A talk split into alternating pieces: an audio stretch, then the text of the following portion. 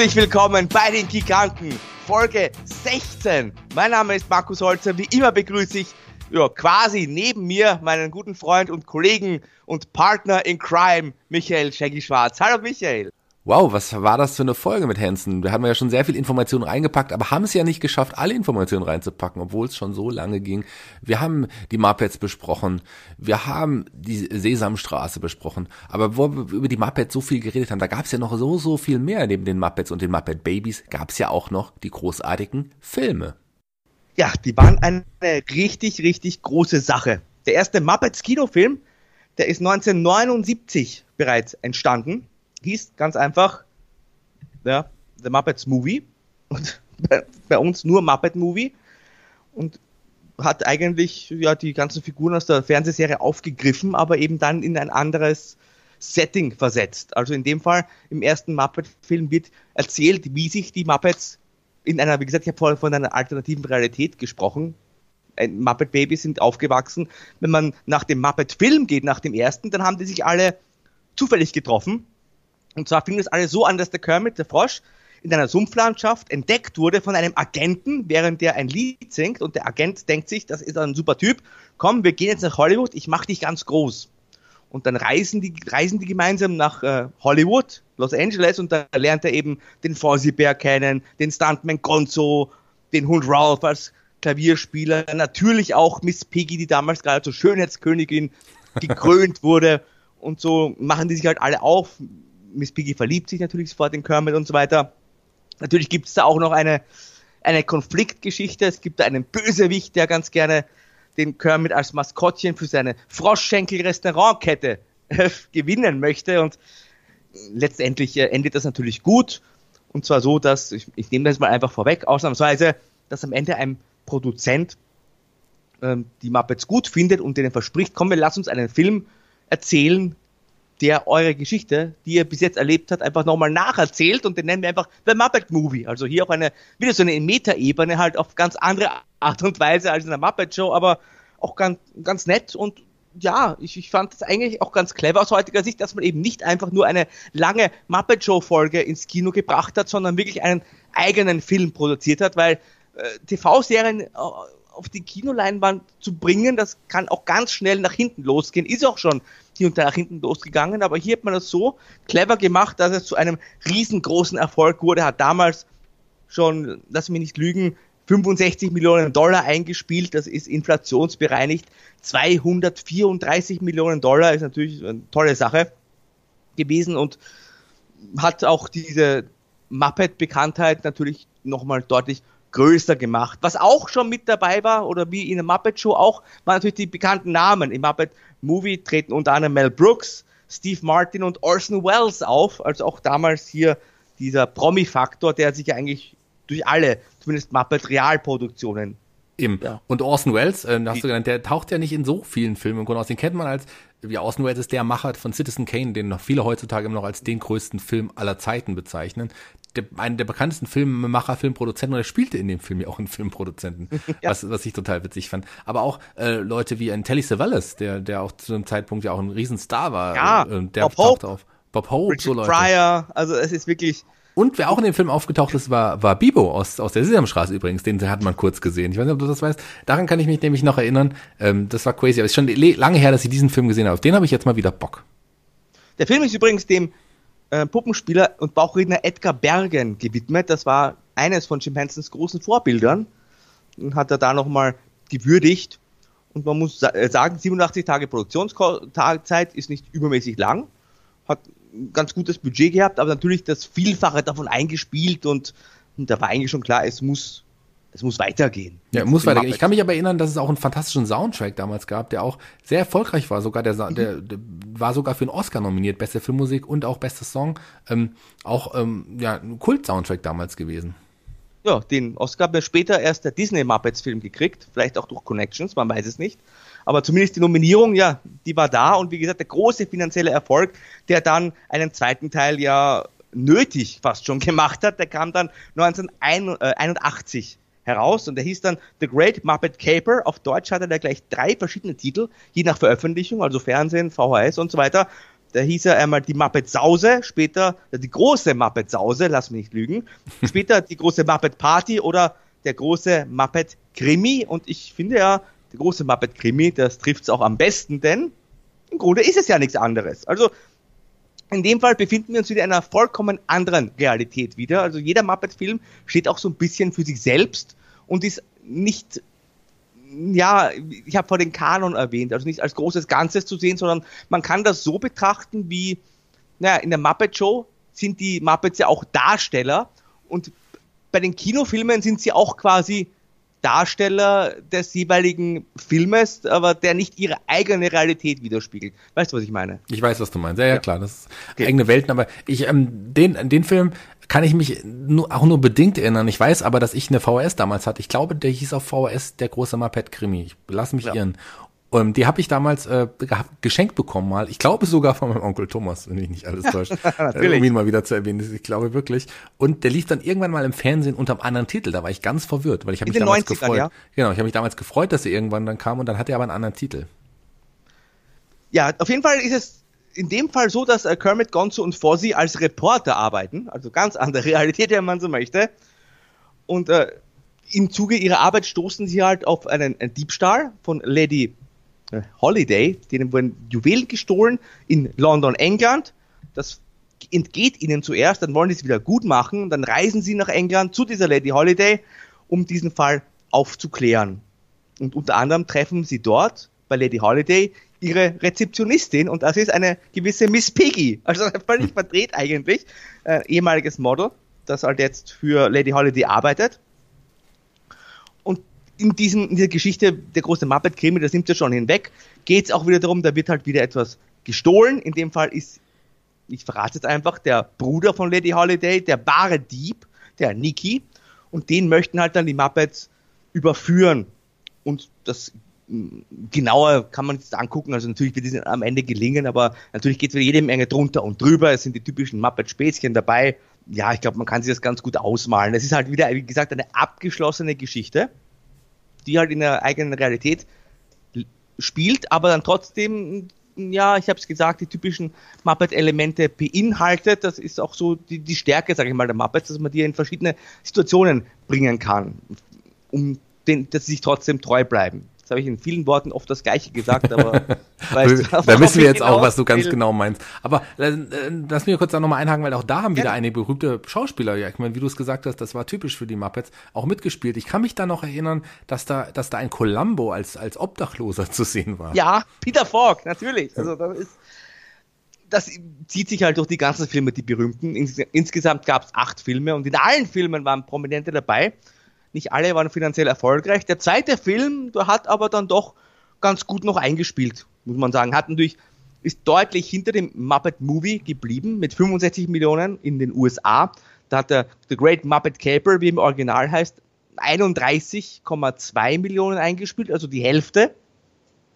International waren es dann natürlich deutlich weniger, weil da gab es in die VHS äh, Veröffentlichung und so weiter, das ist nicht mehr so leicht nachzuvollziehen, aber es war ein ordentlicher Erfolg, sage ich mal. Nicht mehr der Mega-Erfolg, aber beachtenswert und vor allem dachte man sich auch, das lohnt sich auf jeden Fall, um noch einen dritten Teil rauszubringen, gerade weil auch das Merchandise wieder so gut lief. Vor allem dieses Merchandise, das ist erst mit diesem ja, zweiten Film so richtig ins Rollen gekommen. Also im ersten war es noch ganz gut, also hat man ein bisschen was gemacht, aber im zweiten Film, da ist dann diese Merchandise-Welle quasi ja, richtig angelaufen, wenn man so möchte. Kein Wunder, hat ja auch quasi in den 70er Jahren der George Lucas mehr oder weniger erfunden, dieses Film-Merchandise. Und dann haben, sind die anderen halt darauf äh, aufgesprungen. Ja, und dann kam wieder, in dem Fall drei Jahre später, der dritte Muppets-Teil. Und wenn man so möchte, ist es auch der, der Abschluss der ersten Muppet-Trilogie.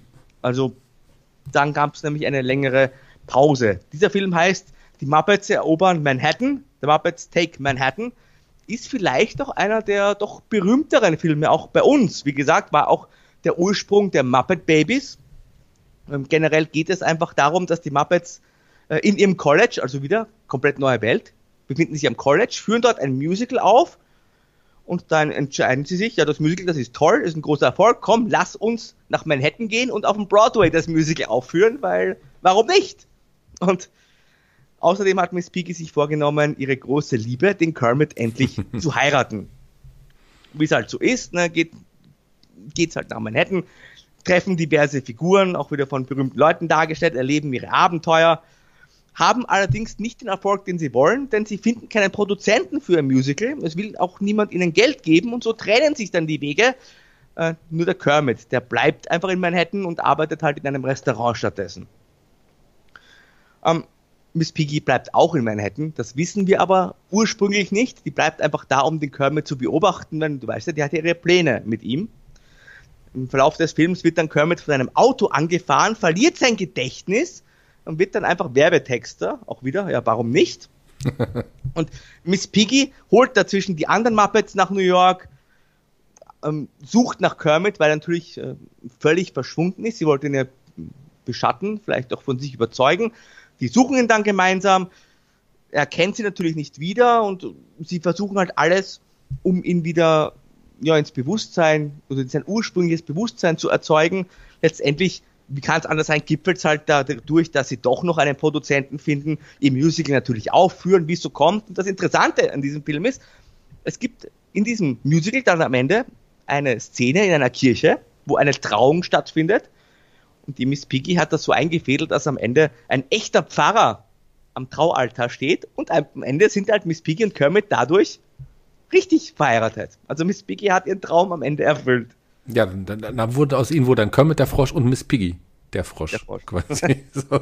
ähm, da in dem Film, äh, da gab es auch die berühmte Traumsequenz, die wir schon, die wir, die wir genau, schon mit Muppet Babies. Genau, genau, da habe ich mich doch richtig erinnert. Paar berühmte Leute habe ich mir wieder aufgeschrieben, zum Beispiel Joan Rivers, Elliot Gold und Brooke Shields, die da unter anderem auch auftreten. Brooke Shields, die damals unter ein, also der die Sexiest Woman Alive, zumindest äh, in mhm. dem engeren Rahmen damals war, wunderschöne Frau damals auf jeden Fall. Also heute mit Sicherheit immer noch. Sollte sie noch leben, ich weiß es gerade gar nicht. 25,5 Millionen eingespielt, Lebt also noch. nur mit, ja klar, also mit, äh, mitunter nicht viel weniger als der, der Muppet Krimi, der war bei 31,2, hier 25,5. Trotzdem erstmal der Abschluss der ursprünglichen Muppet-Trilogie. Und der letzte Film, an dem, also Muppet-Film in dem Fall, an dem Jim Henson selber noch mitgewirkt hat. Du hast ja seinen Tod im Jahr 1990 ja schon erwähnt. Und das war erstmal vorerst das Ende der Muppet-Filme. Es ging dann erst äh, acht Jahre später weiter. 1992, du wirst es jetzt sagen, ähm, welcher Film das ist. Für mich, glaube ich, äh, der bekannteste und äh, für mich ein der Lieblingsfilm überhaupt generell. Nicht nur, weil ich die Story total liebe. Ich liebe die Story hier mit den, von den, von den Muppets einfach noch mal mehr. Ja, man muss halt sagen, die Weihnachtsgeschichte an sich, The Christmas Carol von Charles Dickens, ist halt eine der am meisten nacherzählten Geschichten überhaupt. Also ich glaube, es gibt keine Sitcom, es gibt keine längere Fernsehreihe, wo das nicht irgendwie zum Thema gemacht wurde. Letztens habe ich auch bei Glow auf Netflix gesehen. Die Geschichte kennt wohl jeder, ne? der Ebenezer Scrooge, der Geizhals, der in der Nacht vor Weihnachten von drei Geistern besucht wird. Geister Vergangenheit, Geister Gegenwart, Geister Zukunft und quasi da auf den richtigen Weg gebracht wird und vom Geizhals zum netten Onkel gemacht wird. Ich glaube, so kann man es umschreiben. Das ist wirklich, also das ist so, so überzogen, wenn man so möchte, dass es äh, gut geht oder nicht. Also die berühmteste oder eine der berühmtesten Varianten, mit der ich auch die ersten Berührungspunkte mit der Geschichte hatte, waren damals die Ducks, als der Scrooge McDuck und das passt ja auch dann der Name, weil Ebenezer Scrooge, da kommt ja der Scrooge McDuck, der bei uns Dagobert heißt, der Name kommt ja auch daher. Diese Zeichentrickverfilmung war meine erste Begegnung mit dieser Weihnachtsgeschichte, aber die Muppets sind auch eine sehr bekannte Variante davon. Eben, oder die Geister, die ich rief, den kennt man, den kennt man ja auch. Natürlich. Auch fantastischer Film. Bill Murray. Bill Murray, fantastisch. Aber sorry, dass ich unterbrochen habe, aber äh, die Muppets Weihnachtsgeschichte ist, ist äh, tief in meinem Herzen. Also ich finde, ich liebe sie und ich, das ist so ein Film, den ich mir gerne jedes Jahr an Weihnachten anschauen würde, wenn nur alle in meinem Umfeld mitmachen würden. Interessant, von Walt Disney Pictures produziert und das ist, glaube ich, mit das erste Mal, dass Walt Disney hier bei den Muppets mitmacht, ist dann auch von Buena Vista vertrieben worden also nicht, also vertrieben in dem Fall, also verliehen worden, sagen wir mal so. Also, ähm, das war der Auftakt einer neuen Trilogie, wenn man so möchte, die halt in dem Fall äh, andere Voraussetzungen hatte, und zwar bekannte Geschichten mitunter zu erzählen. Das war nämlich die erste von zwei Die Muppets Weihnachtsgeschichte war ein Erfolg mit 27,2 Millionen, immer noch weniger als der zweite Film mit 31,2, aber ein bisschen erfolgreicher als die Muppets in Manhattan. Und wie du schon gesagt hast, gerade auch in der Wiederverwertung hat man da auch sehr viel Geld noch später eingespielt nach dem Kino, weil es immer wieder im Fernsehen lief, auf Home Video und so weiter. Und ein Kultklassiker. Kultklassiker. Und ja. ähm, Michael Caine spielt ja Ebenezer Scrooge in dem Fall. Michael Caine auch ein großartiger, wahnsinnig toller Schauspieler. Ähm, und es gab da aber sehr, sehr wenig, äh, also richtige Schauspieler. Wirklich die meisten Charaktere wurden, ein, wurden von den Muppets dargestellt. Absolut. Und das ist halt, wie gesagt, der Anfang einer neuen Trilogie gewesen, wo man jetzt auch im nächsten Film, ich kann, ich mach schon mal weiter, wenn du nicht noch was zu gerne, sagen hast. Gerne, sehr, sehr gerne. Dem vierten Muppets-Film oder den fünften, entschuldige, dem zweiten der zweiten Trilogie, denn da hat man sich jetzt wieder einen Klassiker genommen, und zwar die Schatzinsel von Louis Stevenson. Klar, Muppets, die Schatzinsel hieß der Film dann auch, auf Englisch Muppet Treasure Island. Und ich glaube, die Geschichte ist ja auch bekannt, ne? Ganz klar. Mit dem Küchenjungen Jim Hawkins, der dann einen Schatz äh, heben möchte, dann mit Piraten in Verbindung kommt und so weiter. Also das ist auch ein großer Klassiker, den man hier eben wieder auf Muppet getrimmt hat, wenn man so will. Und da gibt es ja auch unzählige Verfilmungen und nachdem sie das mit dem Scrooge so äh, erfolgreich erwiesen hat, ging man halt auch bei den Muppets diesen, diesen Schritt. Hast du den Film jemals gesehen? Auf den Film habe ich natürlich auch gesehen. Tim Curry da als Long John Silver, auch Tim Curry, eh, eh fantastisch. Äh, der Film war auch super, super toll. Was ich damals witzig fand, ist, man hat ja wirklich die ganzen Muppets äh, den bekannten Charakteren aus der Schatzinsel zugeordnet, außer eigentlich Gonzo und, und ich glaube, Uezo auch nicht. Ich glaube, die waren, waren quasi sie selber eigentlich irgendwie in dem ja, Film. Ja, genau. Gonzo hat man, hat einfach die zweite Hauptrolle gespielt. Ja. Quasi. Ne? War, war, Gonzo und Rizzo waren einfach die Freunde vom Jim Hawkins, dem Küchenjungen, und haben da so, wurden da quasi reingeschrieben. Das ist richtig. Und Gonzo, der, der noch später noch eine große Rolle spielen sollte. Aber du hast übrigens Tim Curry erwähnt. Gut, dass du es erwähnt hast. Der spielt den Long John Silver. Weißt du, der auch noch im Gespräch war für Long John Silver? Sag's mir. Mick Jagger und David Bowie. Oh, das. Aber am Ende hat man sich für Curry entschieden und der war auch ganz großer Fan der Muppet Show. Jetzt sind wir gerade in den 90er Jahren, das heißt, es sind viele Leute auch damals eben schon mit der Muppet Show quasi aufgewachsen, auch in, als Jugendliche, die dann eben auch umso lieber mitgemacht haben bei diesen ganzen Filmproduktionen. Waren, ja. Sorry, was ich eigentlich auch noch sagen wollte ist, hm, ich, wir haben ja Ralph schon ein paar Mal erwähnt. Ähm, Jim Henson war jetzt mittlerweile ein paar Jahre tot und hat, ähm, weil Ralph quasi die Figur von, von, von Jim Henson am Anfang war, den er ja auch irgendwie porträtiert hat, ähm, Ralph lange aus den Stories rausgehalten. Der hatte keine wichtigen Rollen mehr gespielt, war gar nicht mehr zu sehen. Und hier hat man ihn die ersten Mal, Jahre nach seinem Tod, das erste Mal wieder gesehen. Das, Ralph wurde hier das erste Mal mit einem anderen dargestellt. Ein Kurzauftritt, glaube ich, in dem Film nur gehabt, aber da hat man ihn das erste Mal seit langem mal wieder gesehen. Ganz genau und äh, finde ich aber auch gut so, wenn ich ehrlich bin. Klar, aus Respekt vor Jim Henson hat man eben diese, die Figur ja, in, zu, leise, leiser treten lassen, auch nicht mehr synchronisiert und so weiter. Aber ich finde, der gehört einfach dazu. Die also Muppet, so eine Ralph, ich weiß. Genau, der gehört auch einfach wirklich ja. dazu.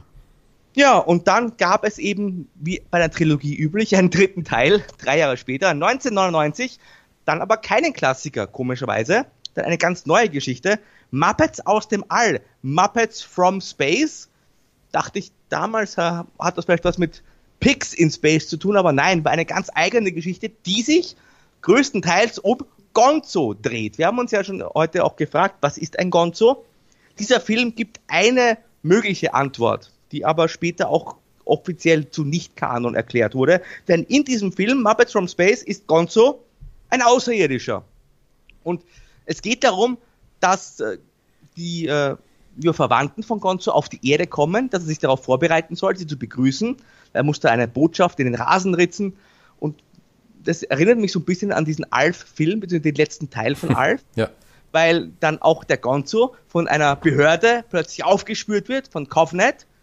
Die halten ihn natürlich für einen Außerirdischen, wollen mit ihm Versuche durchführen, ihn wahrscheinlich auch sezieren, wie das halt so üblich ist bei Außerirdischen wird dann natürlich auch gerettet, der Gonzo, wie es üb üblich ist, auch in diesen Filmen. Also wie gesagt, diese Geschichten, ich glaube, das kommt schon heraus. Die Handlungen sind alle nicht großartig, kompliziert, aber die Ausführung war immer ganz nett gemacht. Ich glaube, so lässt sich das gut umschreiben. Hier ist es tatsächlich so, dass am Ende das Raumschiff wirklich landet, dass Gonzo seine Verwandten, sein Volk, wenn man so möchte, seine Alienrasse begrüßen ihn Und am Ende entscheidet sich aber Gonzo, bei seinen Freunden zu bleiben und nicht mit denen wegzufliegen. Auch hier wieder eine Alf-Parallele.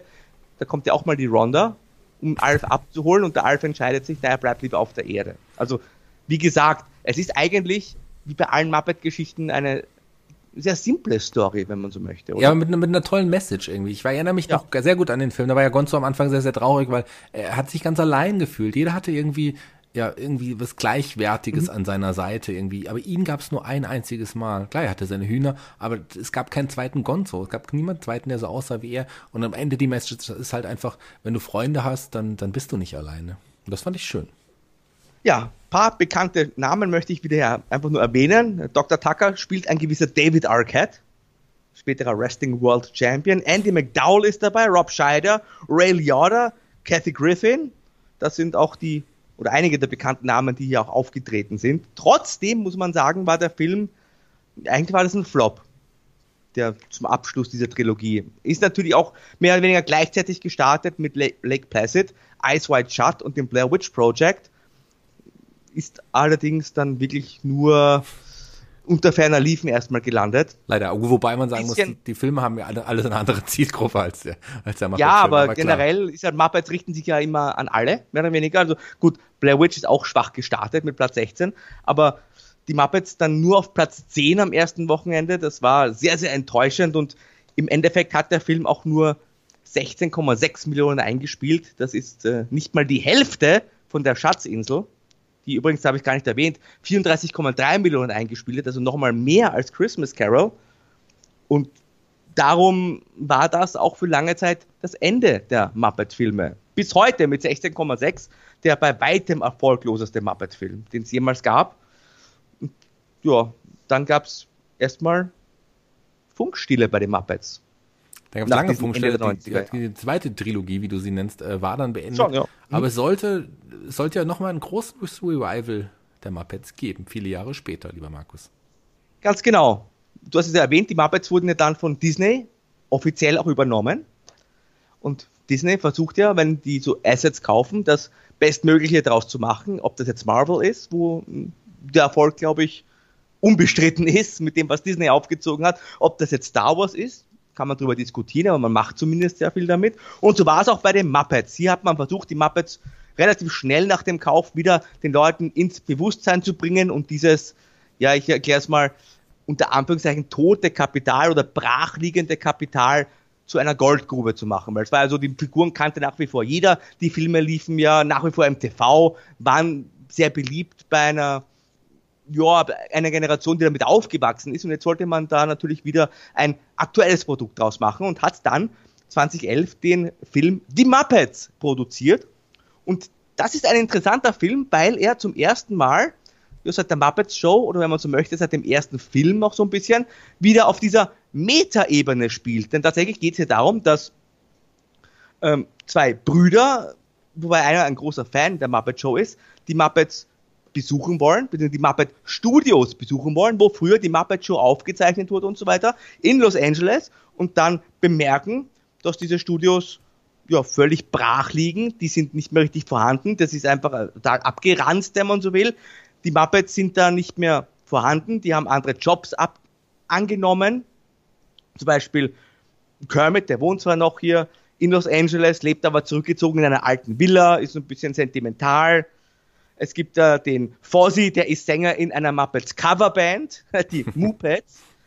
es gibt den Gonzo, der besitzt eine Klempnerfirma, ist ein ganz erfolgreicher Geschäftsmann, aber eigentlich wollen die Muppets alle nur eins, und zwar auftreten. Ja, die zwei Brüder, Gary und Walter, kommen auch zeitgerecht, denn gerade bekommen sie mit, dass Stettler und Waldorf, die ja eigentlich in den Filmen bisher nie die große Rolle gespielt haben, aber da eine entscheidende Rolle spielen, die waren nämlich die Muppets, beziehungsweise die Muppet Studios, einem Multimilliardär verkauft. Und dieser Multimilliardär, der will eigentlich mit dem Studio nichts machen, der will es eigentlich abreißen, weil darunter sich eine Ölquelle befindet. Und jetzt geht's halt darum, die Muppets wieder zusammenzubringen, Geld einzunehmen mit einer Benefizshow und dadurch das Muppet Studio zu retten. Es geht halt quasi, wie in dem Film, im wahren Leben darum, die Muppets wieder zu neuem Leben zu erwecken. Und das finde ich aber, wie gesagt, eine interessante Metaebene, die man da gestartet hat. Und dieser Film, der war ein Mega-Erfolg. Also das war nicht nur eben von den Schauspielern her, wieder ein paar bekannte Namen, äh, Amy Adams, Jim Parsons, Jack Black, Emily Blunt, Selena Gomez, Neil Patrick Harris, Sarah Silverman, Rashida Jones, also wirklich äh, bekannte Namen aus der aktuellen Hollywood-Welt, die sich da die Klinke in die Hand geben. Aber der war eben auch finanziell sehr, sehr erfolgreich mit. Äh, in den USA waren es 88,6 Millionen, weltweit waren es sogar 165 Millionen Dollar, die da eingenommen wurden. Das ist schon eine große Nummer und man muss ja sagen, oder man sollte sagen, oder ist zumindest dem Gefühl nach, waren die Muppets damit wieder nicht nur da, sondern wieder ganz oben, oder? Wieder ganz oben, wieder ganz groß. Und ich habe diesen Film wirklich geliebt. Ich fand den, finde ihn immer noch fantastisch. Ganz, ganz toller Film. Den sollte man sich anschauen, wenn man ihn noch nicht angeschaut hat. Ähm, die Stars, die du erwähnt hast, haben ja größtenteils sich auch selber gespielt. Also Neil ja. Harris, Gomez, was total witzig war. Und Jack Black hat sich auch selber gespielt. Ähm, aber die, du hast die, die ungleichen Brüder erwähnt, die beiden Brüder, was du eigentlich nicht gesagt hast, was ja auch total wichtig ist, dass Gary ein Mensch war, gespielt von Jason Segel, ja, der, das auch, der das auch mitproduziert hat und, und ja, Walter äh, eine Puppe war und sich ja, da nie wirklich wohlgefühlt hat als Puppe und sich auch fremd gefühlt hat, wie ein bisschen wie Gonzo. Ja, genau, äh, und deswegen wollte er die Muppets auch besuchen, weil er sich da immer hingezogen gefühlt hat, weil das seine Welt war, weil er sich da verstanden fühlt, was ja auch so ein bisschen an diese Gonzo-Geschichte erinnert, oder? Genau, genau so. Hat mich voll dran erinnert. Ja. Und am Ende des Films ist, wir können ja spoilern, geht es natürlich gut aus. Ähm, dann sagt Gary aber zu seinem Bruder äh, Walter, hier, du wolltest doch ähm, du gehörst eigentlich doch hierher. Und ab da ist auch Walter Teil der Muppets, des Muppets-Universums und spielt später im späteren Film ja dann auch noch mit. Ja, späterer Film. Aber übrigens ganz kurz, ganz witzig, ja. Walter als Puppe. Es gibt eine Sequenz, wo man Walter als Mensch auch sieht. Und da wird er gespielt von Jim Parsons. Also genau. Von, von Big Bang Theory. Und das fand ich auch sehr witzig. Übrigens auch jemand, den man sich nur auf Englisch anschauen kann, Jim Parsons. Das also, stimmt. Da, da, geht so viel verloren von, von der Art, wie er spricht und schauspielert. Also kann ich euch allen nur empfehlen, guckt euch den, überall wo Jim Parsons mitspielt, nur auf Englisch. Unbedingt. Ich habe ihn ja früher immer nur auf Deutsch gesehen und äh, irgendwann ähm, habe ich angefangen, auch die, auf Englisch zu sehen und dachte, verdammt, ich habe echt schon viel verpasst. ja, Fortsetzung, du hast gerade angesprochen. Es gab dann natürlich drei Jahre später, 2014, die Fortsetzung und tatsächlich ist es zum ersten Mal ein, eine direkte Fortsetzung. Also bisher war es ja immer so, dass gerade bei den ersten zwei Trilogien jeder Muppet-Film in seinem eigenen Kosmos gespielt hat und eigentlich eine abgeschlossene Geschichte erzählt hat. In diesem Fall ist es aber wirklich eine direkte Fortsetzung in diesem neuen Muppet-Universum, das er in der wahren Welt mehr oder weniger spielt und die Muppets aus der Muppet Show in ihrem Universum zeigt. Diesmal sind sie in einer, ja, auf einer großen internationalen Tour, die sehr gut läuft, wie auch im wahren Leben, waren sie ja wieder angesagt. Und da in diesem Fall kommt eine ja, Kriminalgeschichte dazu. Und das ist ganz lustig, denn der Anführer dieser Kriminalgruppe, der sieht genauso aus wie Kermit. Ja. Und da gibt es eine Verwechslungsgeschichte. Also der tauscht mit Kermit die Plätze und versucht dann die Muppets für seine kriminellen Machenschaften zu nutzen. Also das ist sehr, sehr äh, nett eigentlich gemacht. Und äh, ansonsten will ich da gar nicht zu viel verraten, gerade er Konstantin hieß er. Übrigens Konstantin, ja. was ich auch total witzig fand. Ähm, ähm, weil es ein neuerer Film ist, will ich auch nicht zu viel verraten, dann kann man sich auch noch gut anschauen. Schaut ihn euch auf jeden Fall an. Ähm, äh, Wiki Gervais spielt da den Bösewicht. Ich, ich liebe Wiki Gervais. Äh, sehr lustiger Comedian. Super ja. toll. Und äh, schaut euch die Serie Afterlife an. Meine Entdeckung auf Netflix in diesem Jahr. Ich habe die, die einzige Serie, wo ich wirklich geheult und, äh, und gelacht habe gleichzeitig. Und auch ähm, Leute wie Danny Trejo und Ray Liotta, die ja auch immer so gerne Bösewichte spielen. Ja, ja. Sam Hayek, Sam Hayek. Holmes, Till Schweiger als deutscher Polizist. Der spielt einen deutschen Polizist. McAvoy, Christoph Waltz und äh, Chloe Grace Moretz. Äh, eine sehr, sehr gute Also wirklich großartige Besetzung in dem Fall. Mehr Stars ja. kriegt man eigentlich nicht in einen Film unter. Und für mich einer meiner absoluten Lieblinge im Moment überhaupt ist äh, Ty Burrell. Ich bin ein großer Modern Family Fan, muss ich sagen. Ich liebe die Serie und äh, Ty Burrell ist fantastisch und der ist auch so fantastisch in diesem Film. Der ist einfach cool. Also auch ein Film, den man sich auch wirklich auf Englisch anschauen muss eigentlich. Ähm, fantastisch. Ich, ich, ich mochte den ersten Mal jetzt ein bisschen mehr, aber den fand ich auch ganz, ganz toll war natürlich nicht mehr der ganz große Erfolg wie der erste. Klar, der erste waren alle begeistert, die Muppets waren wieder da mit 88,6 Millionen. Muppets Most Wanted haben aber in den USA 51,2 Millionen eingespielt.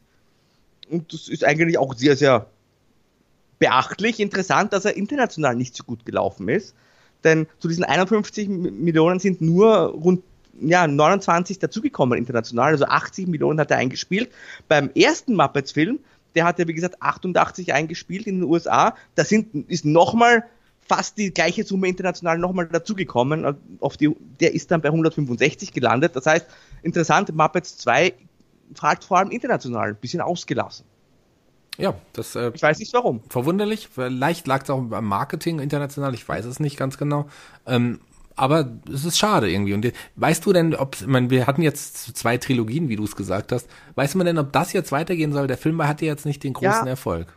Es gab immer wieder Meldungen, dass Muppets 3 für 2020 äh, im Gespräch war, dass die 2020 die Produktion beginnt. Dann wurde aber dieser Disney Plus Service bekannt und ich weiß eben, da gibt es ja dann Kurzclips mit den Muppets Vielleicht möchte man auch einfach schauen, wie es da läuft. Und ich könnte mir sogar vorstellen, dass man eher vielleicht eine kleine Serie für Disney Plus produziert und nicht das Risiko mit den Filmen geht, weil man hat jetzt so viele Filmassets. Also Disney bringt ja jetzt mindestens jeden Monat einen Film raus, auch diese, durch diesen Fox-Kauf, dass man ähnlich wie teilweise schon bei Marvel macht man es ja mit vielen Figuren, die man gar nicht jetzt erst ins Kino bringt, sondern wo man jetzt TV-Serien oder Streaming-Serien produziert, wie Miss Marvel zum Beispiel oder der neue Captain America und so weiter. Ich könnte mir eher vorstellen, dass man hier auch den Disney Plus Weg geht.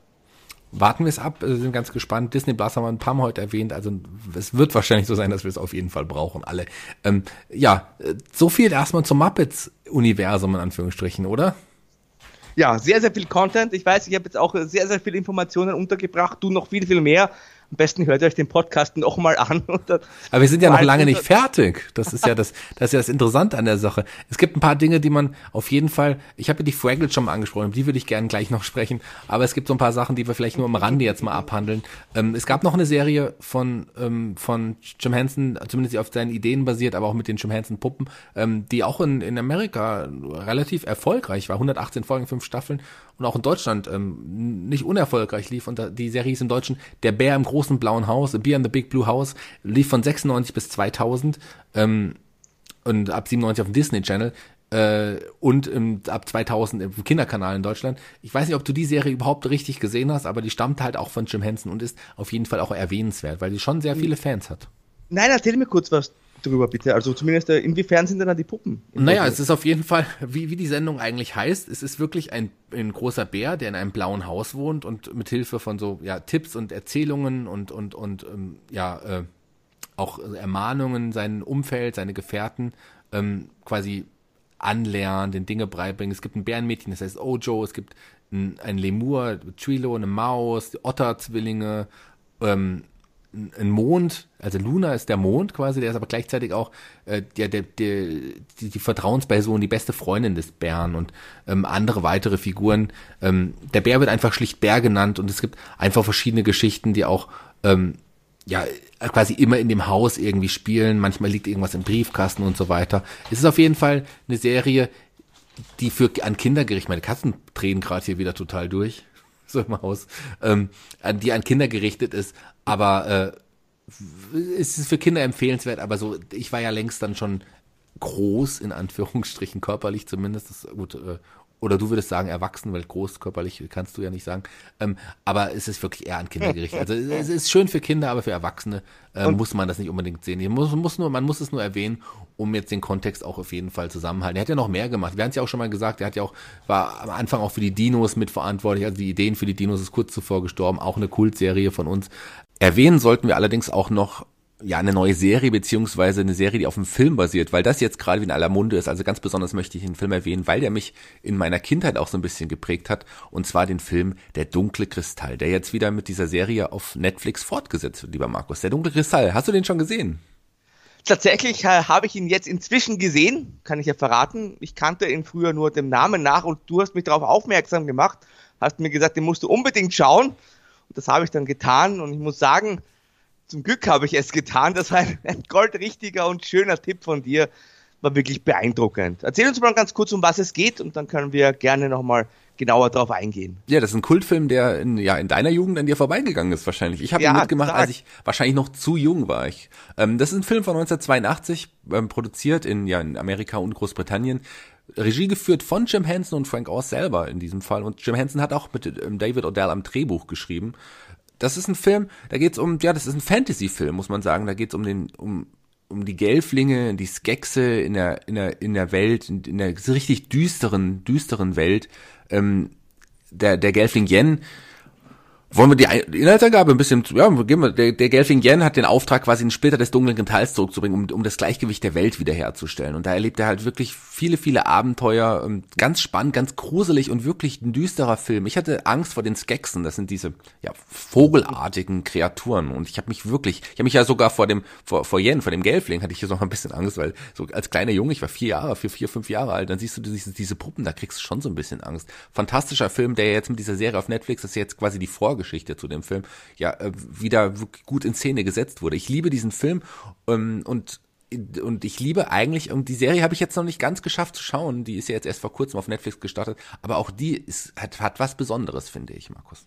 Ja, lass mal kurz über den Film quatschen. Ich habe auch nachgeschaut, äh, Budget von 25 äh, Millionen damals, US-Dollar, hat dann 41,4 eingespielt, also man da vielleicht das Marketing dazu nimmt, war der vielleicht sogar defizitär. Trotzdem nach 41,4 Millionen für einen reinen Puppenfilm völlig äh, in Ordnung und hat sich halt in den Jahrzehnten seitdem zu einem echten Kultfilm entwickelt. Inzwischen weiß ich auch warum, weil äh, das muss man vielleicht nochmal noch mal sich bewusst werden, wenn man den noch nicht gesehen hat. Das ist ja wirklich ein Spielfilm, nur mit Puppen. Die Muppets, das war eher so ein Zwischending, kann man sagen, in der wahren Welt. Aber da ist ja, es ist ein reiner Puppenfilm in einer Kulisse, in einer Fantasiewelt, aber während zum Beispiel, ja, die Muppet Show und die Sesamstraße, und ich will es jetzt natürlich nicht schlecht reden, weil das war ja überragend, aber das eher so ja, stationär quasi die Puppen. Die haben sich vielleicht mal zwei, drei Schritte bewegt und waren halt mehr so an Ort und Stelle. Geht es ja hier wirklich darum, dass hier Abenteuer erzählt werden in einer Welt von Puppen, die sich da in dieser Welt eben auch bewegen, die da Abenteuer erleben. Und ich habe mir das angeschaut und das ist wie gesagt 1982. Das Ding wird heuer 37 Jahre alt im Dezember. Das ist unglaublich, wie hochwertig das qualitativ ist, wie die Puppen ausschauen, wie die Kulisse ist, wie sich die Puppen in der Kulisse bewegen. Damals gab's CGI nur auf Sparflamme. Da konnte man wenig ausblenden, so wie heute, wie man, wenn man zum Beispiel, keine Ahnung, da Puppenspieler sieht und die werden halt dann computertechnisch einfach weggemacht und so weiter. Das war damals alles viel, viel schwieriger und ich war baff, wenn ich ganz ehrlich bin. Also die Handlung, die ist ganz einfach, die, da ist man auch nicht lang dran gesessen, sage ich mal. Das ist äh, unter Anführungszeichen 0815 Fantasy Kost, gar keine Frage, aber diese Produktion und diese Art, wie das äh, dargestellt wurde und wie man das umgesetzt hat, also ich war wirklich sprachlos. Das ist unglaublich hochwertig. Ja, wie das, es ist wirklich super gealtert. Es gibt also wenig Filme, die gerade Fantasy-Filme in der Zeit, die wirklich so gut gealtert sind. Das ist fantastisch, wie das gemacht und dass es reine Puppen sind, das ist Wahnsinn. Wirklich, das ist ein Film, das war ein, so ein Herzenstück, an dem Jim Henson ja schon auch lange, lange gearbeitet hat, viele, viele Jahre. War es wichtig, das, das basierte auf Land of Gorge. Das war so ein, ja, eine experimentelle Sketch-Variante aus Saturday Night Live und da hat es überhaupt, kam es überhaupt nicht an, aber ähm, es war Hansen so wichtig, dass er unbedingt daran weitergearbeitet hat, hat es noch perfektioniert und hat auch ähm, wirklich sehr, sehr viel Arbeit und, und, und Herzensblut hineingesteckt. Und das ist einfach Wahnsinn. Er hatte Künstler wie, wie ähm, Brian Froud, der ja ein, ein ganz wichtiger, ja, Künstler zu der Zeit war mit visuell, visuellen äh, Effekten ein, eingebaut und der war ja jetzt an der Serie auch wieder beteiligt und dessen Sohn halt auch und das war ähm, das war Wahnsinn wie wie wie wie gut es rüberkam und ich finde man hat das auch äh, zur Serie gut übertragen man hat ja wirklich auch die, ja die, die die gleichen Puppenvarianten benutzt und das sieht man in der Serie auch und ich finde das ich finde auch die Serie ist die geht ein bisschen unter aktuell, aber die ist fantastisch. Ich, mir gefällt sie richtig gut. Wie war denn dein erster Eindruck bei der Serie, lieber Markus? Ja, der Film hat mich äh, mehr beeindruckt, muss ich sagen, einfach weil er so alt ist und so toll gealtert ist. Äh, die Serie ist auf jeden Fall äh, dem Film treu geblieben. Man hat ein bisschen CGI in dem Fall eingesetzt, also ich habe auch mich eingelesen, da hieß es auch, man hat CGI vor allem verwendet, um eben die Puppenspieler hier auszublenden und so diese ja, um da halt äh, die Fehler quasi auszubügeln. Genau, und aber auch, auch, auch die, die Landschaft so ein bisschen, die CGI viel mehr, ja. als es in, in, dem alten Film logischerweise war. Aber die Puppen selber, da hat man wirklich, also klar, um ein paar Fehler auszublenden, ja, aber ansonsten hat man die Puppen so mhm. gelassen, wie sie sind. Ja, und das ist auch das äh, Erfolgsgeheimnis, sag ich mal, von der Serie The Dark Crystal Age of Resistance, wenn wir schon das heißt auf Englisch. Mal gucken. Äh, ich muss noch mal schauen, wie es auf Deutsch heißt. Die Ära des Widerstandes. Ja, genau. Ich habe es mir nämlich auf Englisch angeguckt. Ich kann dir auch gleich sagen, warum. Also prinzipiell ist Englisch immer besser, also im Original besser, immer besser. Aber in dem Fall habe ich mir auch einfach vorher schon angeguckt, wer da unter anderem die Sprecher der Puppen sind. Und da hat man ja teilweise sehr prominente Schauspieler äh, für sich gewinnen können. Unter anderem ist ja auch der Mark Hamill zum Beispiel dabei, Luke Skywalker und berühmter Joker-Sprecher, der Benedict Wong, Simon Pegg, Natalie Dormer, die unter anderem von Game of Thrones dabei war, Natalie Emanuel, ebenfalls von Game of Thrones. Und da hat man überhaupt einen sehr prominenten Voice-Cast hier zusammengetragen.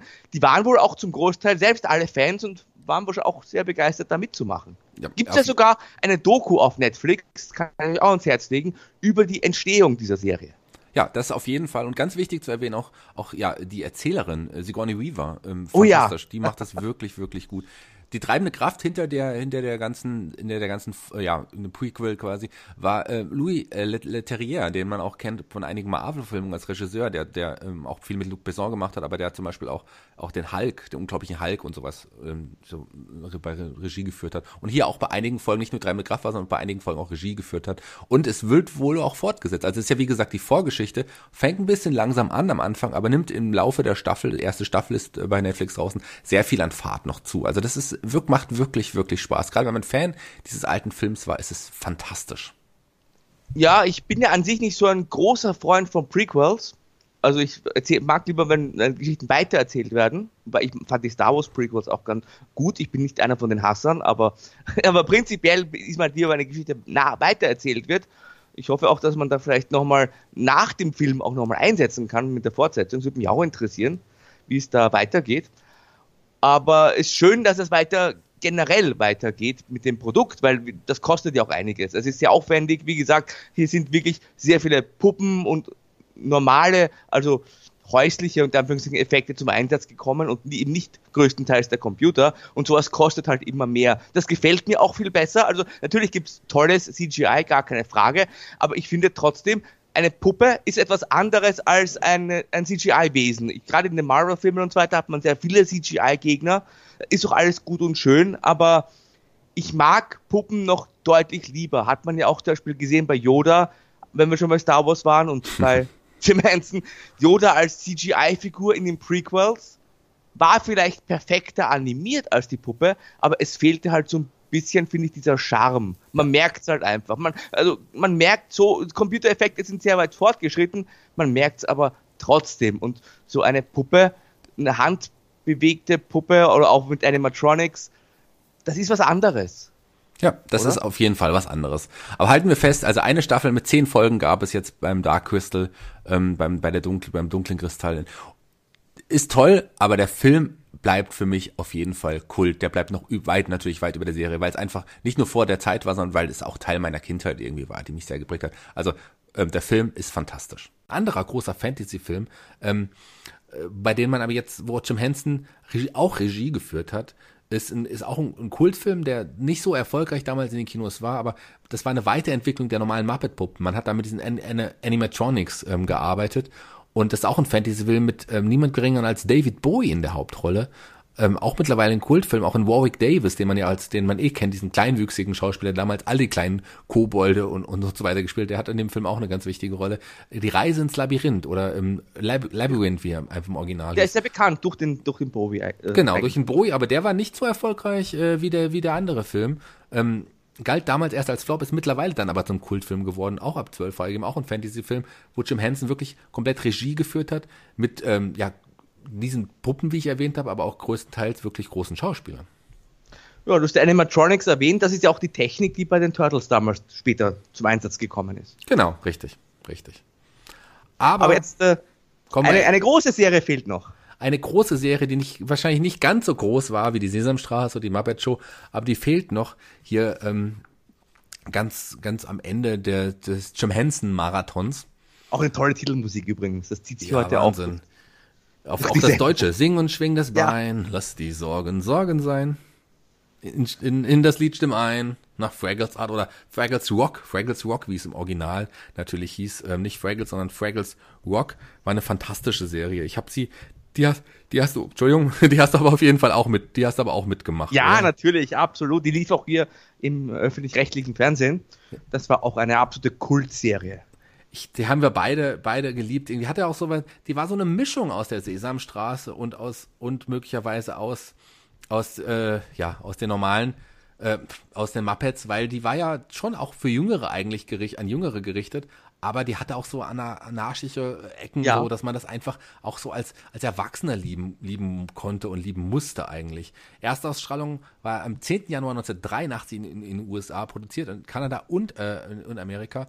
Und im Deutschen lief sie das erste Mal 1983. Ja, das Interessante war, ich glaube, die war in Amerika für HBO produziert. Die war, ähm, ja, lief auf dem, aber lief aber auf CBS. Also lief auf, lief auf CBS. HBO gab es damals, gab es damals schon HBO? Klar, in, in Kanada auf CBC. Ach, CBC, genau. Lief in Kanada auf CBC. Stimmt, du hast vollkommen recht, du hast vollkommen recht. Und im Deutschen lief es ähm, im ZDF, aber auch da ähm, wurde einiges so ein bisschen eingedeutscht, auch so ein bisschen deutschen Namen. Aber man hat ähm, ansonsten die Charaktere so beibehalten. Und ich würde sagen, ähm, lass uns doch so, also die lief von 1983 bis 87 gab insgesamt 96 Folgen. Mittlerweile endlich auch alles zusammen auf DVD veröffentlicht. Das hat auch lange gedauert. Es gab die Staffeln einzeln, dann gab es lange nichts und dann gab es irgendwie ein Gesamtpaket. In Deutschland gab es aber nur 85 Folgen. Also man hat elf Folgen nicht synchronisiert und nicht übersetzt. Ähm, was ein bisschen schade ist, weil das sind Folgen, wo einiges passiert ist. Also es ist dann, es ist so, dass sich in der Zeit einiges sogar auch verändert hat. Aber lass uns doch erstmal über, über die wichtigen Hauptcharaktere sprechen. Hm, das, ähm, da gab es zum Beispiel Gobo. Gobo Fraggle, das war der inoffizielle Anführer der Fraggles. Ähm, so eine Art Abenteuer, also quasi der, der die äh, immer anderen immer angestachelt hat, Abenteuer zu haben. Und der hatte den Onkel, Onkel Matt, Traveling Matt, äh, den kommen wir auch gleich nochmal zu sprechen.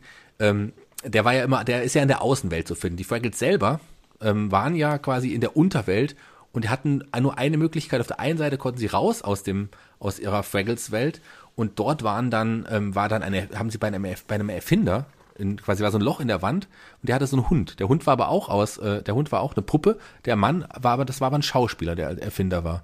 Das, ähm, und da konnten sie immer rausgehen. Auf der einen Seite hat, da hat äh, Gobo immer die Postkarten seines Onkels. Sein Onkel war ja wie gesagt in der Außenwelt unterwegs. Postkarten immer eingesammelt und und und und, und einkassiert. Und es war auf jeden Fall äh, schwierig, da immer rauszukommen, ja und, und da immer reinzukommen, weil der Hund ihn immer fangen wollte und der der Mensch aber gar nicht genau wusste von dem von dem äh, ja von von den Fraggles so richtig. Der Hund in dem Fall eigentlich schon. Auf der anderen Seite ähm, äh, auf der anderen Seite ähm, war, war die Welt, ähm, wie soll ich sagen, da war, da, da gab's, da war ein Orakel zu finden. Das war die allwissende Müllhalde, Marjorie, die Müllhalde, die sie immer um Rat fragen konnten, wenn sie äh, irgendwas wissen wollten. Da mussten die aber aus der, aus der Fraggles-Welt auf die andere Seite raus. Und da lebten aber die Gorgs. Das waren so auch so Monster, ähm, äh, die die Fraggles immer eigentlich töten wollten oder auch essen wollten oder ähm, das heißt, und die, bei den Fraggles selber gab es noch die Dosas. Kannst du dich an die Dosas erinnern? Na klar.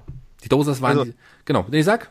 Nee, na, gerne. Dosas waren so kleine, ja, so 15 Zentimeter kleine, fleißige grüne Arbeiter mit so auch Schutzhelm, Werkzeuggürtel und so, deren, ja, Aufgabe, Lebensaufgabe es war, die haben nichts anderes gemacht als zu bauen, klare Konstruktionen zu bauen, Brücken, Türme, Straßen und so weiter.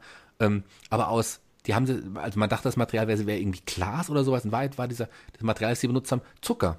Zucker oder auch oder auch Radieschen oder Steckrüben, wie man damals im Deutschen irgendwie auch gesagt hat. Und die haben die, die Fraggles haben das mit lieb gern immer die Bauten der Dosers kaputt gemacht und haben sie gegessen. So, und die Doser ja. haben einfach wieder von vorne angefangen und weiterzubauen. Ähm, ganz wichtiger Faktor bei den Fraggles, äh, fast mehr als bei den anderen Serien, war Musik. Man hat oft gesungen, man hat oft äh, Songs gehört, aber das hat man irgendwie gemocht, fand ich, die Songs. Klar, ja, mal, mal guter Soundtrack. Ähm, bezeichnet. Also ein Großteil hat ja wirklich unter der Erde auch stattgefunden. Also gerade diese Puppenszenen. Genau, also, eigentlich ausschließlich unter der Erde ja. oder halt bei den oder halt bei den Gorgs oder wie gesagt, außer wenn man Onkel Matt gesehen hat. Ja, und es gab ja auch äh, Szenen mit äh, echten Menschen, also mit einem echten Menschen vor allem. Und das waren aber, die wurden aber in Deutschland gedreht, für Deutschland. Das war also ähnlich wie in der Sesamstraße. Genau, das hat man ex, das hat man tatsächlich in Deutschland gedreht. Ähm, alles andere hat man so genommen und man hat das nicht nur in Deutschland gemacht, man hat es auch in anderen Ländern gemacht. Äh, ähm, aber das hat man extra für den deutschen Markt quasi so konzipiert. Die, die Sachen, die man von Onkel Matt draußen gesehen hat, das war nicht nur in Deutschland, das war überall mal. Aber der Erfinder in dieser Welt war extra für den deutschen Markt quasi konzipiert. Clever, also eine clevere Idee, Klar. dass da äh, gerade auch bei Produkten, die sich an Kinder richten. Aber lass uns über die Charaktere, wo wir Charaktere ansprechen, lass uns über die Charaktere nochmal sprechen. Es gab noch, ähm, es gab noch andere Charaktere neben Gobo, da gab es noch ja, Red Fraggle, die war quasi auch, wäre auch gerne Anführerin gewesen und die hatte diese, diese so, ja, wie kann man das sagen, so Pompom-artige Haare ähm, und und war die sportlichste. Das war immer die sportlich die schnellste, die war immer immer äh, ja schneller als alle anderen, wenn's um wenn, wenn sie wegrennen mussten und so weiter. Es gab noch Wembley, das war mein Lieblingscharakter, der ständig irgendwie Angst hatte, sich Sorgen gemacht hat und und, und traurig war. Ähm, aber der, der war quasi der beste Freund von Gobo. Die haben auch irgendwie ja zusammengelebt in so einer Art WG-Höhle, wenn man das so nennen will. Ähm, den mochte ich sehr. Es gab Moki Fuegel, es gab Buba Fuegel, der ähm, ist, und der Onkel Gobo, was ich erwähnt habe, das waren immer die, also der Onkel von Gobo, Onkel, Onkel Matt oder Traveling Matt oder der Reisende, Reisende Matt, wie man ihn auch manchmal genannt hat. Das war der, der in der Welt unterwegs war. Der einzige Fuegel, der erste Fuegel, der wirklich in der Welt unterwegs war. Und da hat man immer so, wenn, wenn Gobo die Postkarten vorgelesen hat, immer so Ausschnitte gezeigt, wie der Onkel Matt woanders in der Welt gerade irgendwas erlebt, was er aber irgendwie so, wie er es verstanden hat, ja gar nicht so war. Zum als Beispiel zum Beispiel, er hat, stand, ähm, war von einem Geschäft, wo man Fernseher kaufen, kaufen konnte. Und er hat dann gedacht, oh, da werden kleine, kleine Lebewesen in diesen Geräten gehalten und hat versucht, sie zu befreien. Und so hat das auch seinem, seinem, ja, seinen Neffen Gobo geschrieben. Und der hat natürlich dann auch irgendwie Angst gehabt, so ein bisschen vor der Außenwelt. Aber da er eigentlich auch Abenteuer sein wollte, war sein Wunsch, irgendwann auch mal so sein, zu sein wie sein Onkel Matt und rauszukommen es, es gab noch die Geschichtenerzählerin, es, die Dose hatten dann später auch noch eigene Charaktere, gerade ähm, Kotterpin Dozer, es war quasi der Anführer der Dosers.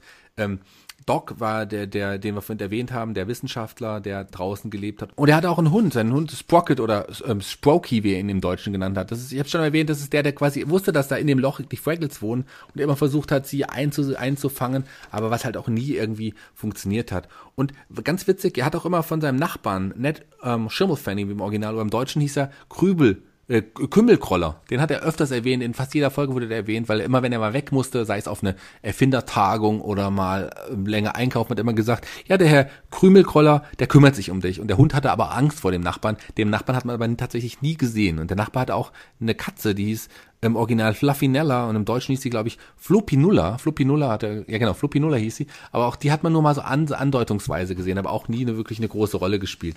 Das war zum Beispiel ganz witzig.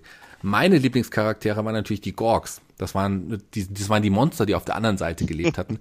Die hatten sogar eine Fraggles Keule, mit der sie die Fraggles erschlagen und töten wollten. Ähm, das waren, das waren drei, eigentlich nur drei Monster. King Daddy, der Vater, der auch König war, König von wovon weiß man nicht, wusste man nie genau, weil es ja nur die drei irgendwie gab. Ähm, Mama und Junior. Und Junior war immer so der heißeste, der wollte unbedingt die Fraggles fangen, während die Mama immer Angst hatte vor den Fraggles so ein bisschen. Wie halt so, als wären so kleine Mäuse. Und des Öfteren ist ihnen auch gelungen, die Fraggles zu fangen, aber die haben sich dann natürlich mit List und, und Ideen wieder, haben es geschafft, wieder rauszukommen. Und auch ein ganz wichtiger Charakter, Marjorie, habe ich am Anfang erwähnt, das war die Müllhalde. Das war die allwissende Müllhalde, so eine Art Orakel mit ihren, die hatte so zwei Herolde, zwei Diener, zwei Wächter, das waren zwei Ratten, die hießen Gungo und Philo. Und ähm, Marjorie wurde immer von den, von den Fraggles befragt, wenn sie irgendwelche Fragen in irgendeiner Art und Weise hatten. Und das war schon witzig irgendwie. Kannst du, du wann bist du denn an die, an die Fraggles gekommen? Oh, ich, weiß ich gar nicht. Also es war auf jeden Fall ja, in den 90ern irgendwann tatsächlich. Ähm, nach der Muppet Show und nach Muppet Babies natürlich. Und äh, für mich war das halt immer so, und wenn ich jetzt überlege, habe ich mir das eigentlich richtig gut überlegt. Ich fand immer, die, die Sesamstraße ist für Kleinkinder, für etwas größere Kinder, da kann, die können dann schon die Fraggles gucken und dann später die Erwachsenen oder, oder die Jugendlichen, da gibt es dann die Muppet Show. Also quasi für alle Generationen eine eigene Serie aus dem Hansen-Universum. Hm, genauso ist es nämlich. Also gut, ich, ich mochte ja alles irgendwie, aber man konnte dann auch irgendwie sagen, so das ist meine Serie, das ist meine Serie. Die Fraggles war lange meine Serie im Muppets-Universum, bis ich irgendwann dann wirklich auch den Charme der richtigen Muppet-Show und allen Charakteren irgendwie auch gefunden habe. Aber ähm, Fraggles, die bleiben auch immer irgendwie ganz, ganz wichtig für mich. Ich habe gesagt, es wurden elf Folgen insgesamt nicht synchronisiert ähm, was ich überhaupt nicht verstehen kann, weil das waren auch geile, wichtige Folgen, in denen einiges passiert ist. Ich habe den Hund erwähnt, der immer versucht hat, die Fraggles zu fangen. In der einen Folge, die in Deutschland nie ausgestrahlt, nie synchronisiert wurde, hat er ist er tatsächlich auch in den Untergrund gekommen und hat dort die Fraggles gejagt. Und äh, dadurch hat auch äh, Doc quasi auch von der von der Existenz der Fraggles erst erfahren, was eigentlich total wichtig war. Die Folge wurde nicht ausgestrahlt. Es gab eine Folge, wo Junior Gorg, also der der der Sohn des Königs quasi erkennt, dass die Welt keinen Herrscher braucht und dann versucht hat, äh, die Monarchie abzuschaffen in der Folge, was ja auch irgendwie ganz wichtig ist. Und mh, mm, in der allerletzten Folge gibt Doc seine Erfinderwerkstatt auf, weil sein Nachbar, den ich jetzt schon ein paar Mal erwähnt habe, ähm, der Kümmelgroller weggezogen ist und Doc wollte nicht alleine bleiben und ist dann quasi mit ihm ähm, ja, mit ihm äh, ja, weggereist, weggezogen. Und das war quasi auch das Ende der Fraggles. Was wir auch noch nicht gesagt haben, ähm, die Fraggles, äh, die kommen auch in einem der Muppets-Filme vor, und zwar in Muppets feiern Weihnachten. Da sieht, da taucht, da spielen die Fraggles auch mit der einzige das, Film, wo die Fraggles quasi auch ins Muppets-Universum ja, reinkommen. Den können wir auch ganz schnell am, am Ende auch nochmal abhandeln. Das war ein, ein Fernsehfilm von 87, wo sowohl die Fraggles als auch äh, die die Sesamstraße und einige genau. Figuren auf. Das ist, glaube ich, das einzige Crossover, wo alle drei äh, Univers also Teiluniversen aufeinandertreffen. Ich glaube, gibt es auch die Muppet Babies, die aber allerdings, glaube ich, in Puppenform stattfinden. Das war halt so ein einstündiges Fernsehspecial, wie es das oft gegeben hat. Da gibt es auch das legendäre Star Wars Christmas Special zum Beispiel und so weiter. Aber das, das kann man von der Qualität her nicht vergleichen. Nein, aber, aber vom, vom, vom, Konzept her allerdings. Ja, vom Konzept so ein bisschen, das stimmt. Genau, und das ist halt auch bei, ich glaube, in 1990 ist es dann auch im ZDF bei uns gelaufen ja, ich habe es geliebt, ich fand es toll. Ich, äh, Muppets feiern Weihnachten, das werde ich mir vielleicht auch gleich nochmal anschauen, weil ich wirklich, äh, da sehen wir alle Charaktere, die wir hatten. Das ist schon ganz gut. Der Bär im blauen Haus ist, glaube ich, nicht dabei. Und ähm, ich glaube auch nicht die, die Skekse aus dem dunklen Kristall. Aber ansonsten wirklich ganz, ganz viele Charaktere aus dem. Und der Jim Henson auch selber. Aus der Jim Henson selber, ähm, auch äh, aus dem, aus dem Universum, aus dieser Jim Henson, der uns jetzt quasi mehrere Stunden äh, und, unseres Abends begleitet hat. Ähm, der hat wirklich ein Riesenuniversum geschaffen. Klar, man redet oft über das Marvel Universe, DC Universe, die sind natürlich noch weitaus größer, aber ähm, dieses Universum von einer Person, gut mit Hilfe von seiner Familie und, und, und Frank Oz und wer auch immer, ähm, geschaffen worden, ist aber ein Riesenuniversum, wo wir glücklich sind, dass es dieses Universum gibt, dass es diese Charaktere gibt. Was ist ja. eine Welt ohne Kermit den Frosch? Ich finde tatsächlich, dass dieses Jim Henson-Universum ziemlich unterbewertet ist. Wir alle kennen die Muppets, wir alle haben die als Kinder geguckt in irgendeiner Form, wir alle kennen sie heute noch und äh, wirklich sind sehr weltbekannte Figuren ich finde, dass das äh, heutzutage auch in der Popkultur ein bisschen zu wenig beachtet wird, so, also oder wertgeschätzt wird. Das sehe ich ganz genauso. Also zumindest auf jeden Fall in Deutschland. Ich weiß nicht, wie es in Amerika, ja. wie das Ansehen da ist. Es ist wahrscheinlich schon größer. Ich meine, nicht, Comet hat nicht umsonst da einen, einen Stern auf dem Walk of Fame bekommen. Aber in Deutschland sicherlich unterbewertet. Aber für mich irgendwie eine der Gigantenfolgen, auf die ich mich mit am meisten gefreut habe. Also ich habe äh, ich habe jetzt sicherlich auch nicht alle Informationen, die ich jetzt irgendwie noch aufgeschrieben habe, noch aber untergebracht. Genüge. Aber ich glaube, mehr als genug. Mir auch. Ja. Also ich habe keine Stimme mehr. Mein Kopf tut so ein bisschen weh. Aber ich schaue mir jetzt trotzdem äh, die Muppets feiern Weihnachten an. Du hast jetzt wirklich sehr, sehr viel geredet und wir haben, glaube ich, sehr viele Fakten und Zahlen heute untergebracht. Ich hoffe, uns sind keine Fehler passiert. Äh, bei so viel Recherche kann das ja schon mal passieren. Soll aber nicht passieren, aber hat mir auch sehr viel Spaß gemacht, dann auch mal in diese Universen abzutauchen. Ich sage mir Universen, weil es für mich halt doch Teile eines großen Universums sind, aber doch irgendwie ihr eigenes Ding. Weißt Auf jeden Fall. Also, ganz, ganz, ganz genau so, wie du es gesagt hast. Vielleicht wie, so wie früher die X-Men und Marvel. Die waren ja eigentlich, also X-Men waren immer Teil des Marvel-Universums, aber zeitweise auch äh, sehr getrennt. Gerade ja. auch in den Filmproduktionen zumindest, durch die Fox-Rechte.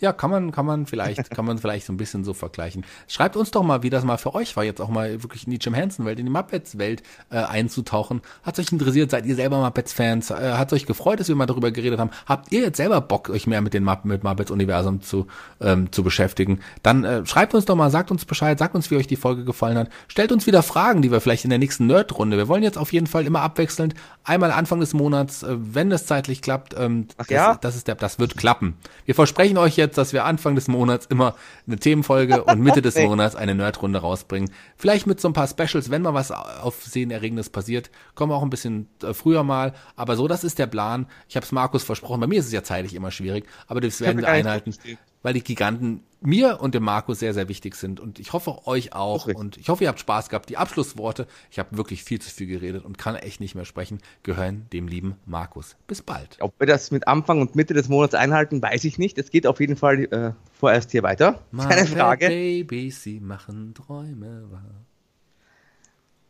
Ihr könnt uns gerne schreiben. Michael hat das schon gesagt. Ich sage auch noch, wohin ihr am besten schreibt. Und zwar per E-Mail nerdpost.giganten.com oder hinterlasst uns bei Facebook eine Nachricht unter Giganten Podcast. Sing und schwing das Bein.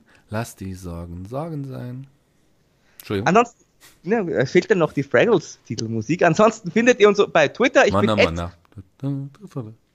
Ed Markus Holzer, Markus mit C, Wer, Holzer mit Z was, oder wieso, weshalb, warum? Peggy Schwarz. Wer nicht, bleibt. Frag bleibt. Ja, ansonsten lasst es einfach krachen. Hat mir wirklich viel Spaß gemacht. Ich freue mich schon aufs nächste Mal. Mal gucken, ob wir dann wieder die Puppen tanzen lassen, so wie heute.